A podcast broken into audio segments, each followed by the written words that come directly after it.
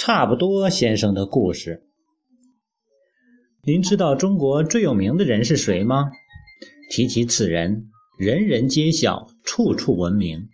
他姓差，名不多，是各省各县各村人士。您一定见过他，一定听过别人谈起他。差不多先生的名字天天挂在大家的口头，因为他是中国全国人的代表。差不多先生的相貌和你和我都差不多。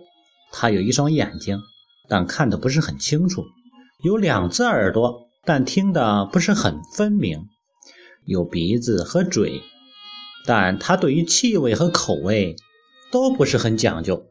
他的脑子也不小，但他的记性却不很精明，他的思想也不很精密。他常常说：“凡事儿只要差不多就好了，何必太精明呢？”还小的时候，妈妈叫他去买红糖，他买了白糖回来，他妈妈批评他，他摇摇头说：“白糖红糖不是差不多吗？”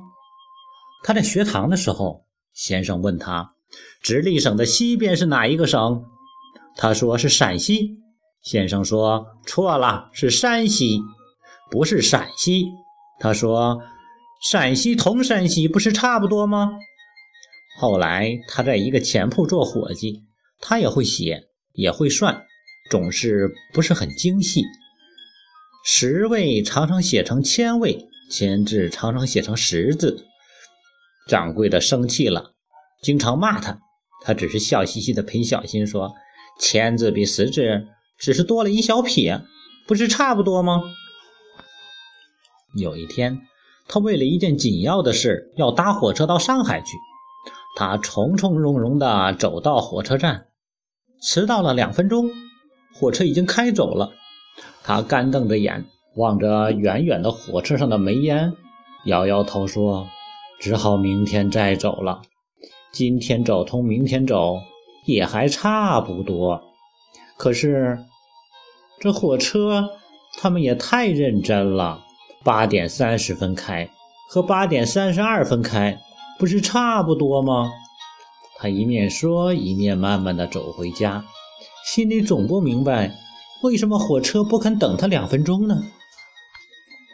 有一天，他突然得了疾病，赶快叫家人去请东街的汪医生。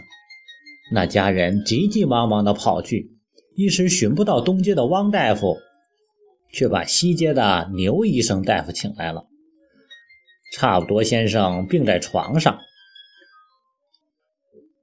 知道寻错了人，但是病着急呀，身上痛苦，心里焦急，等不得。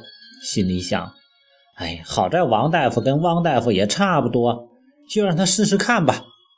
于是，这位给牛治病的大夫走到床前，用医治牛的办法给差不多先生治病。啊，不到一一刻钟的时间，差不多先生就一命呜呼了。差不多先生差不多要死的时候，一口气断断续续地说道：“活人同死人也差差不多，凡事只要差差差不多就就好了，何必太太认真呢？”他说完了这句格言，方才绝气身亡了。他死后，大家都很称赞差不多先生这样的事情看得破，想得通。大家都说他一生都不肯认真，不肯算账，不肯计较，真是一位有德行的人。于是大家给他取了一个法号，死后称他为圆通先生或者圆通大师。他的名誉越传越远。越来越大，无数的无数的人都学他做榜样，于是很多人都成了差不多先生。啊，于是就这样，中国很快就将成为一个懒人国了。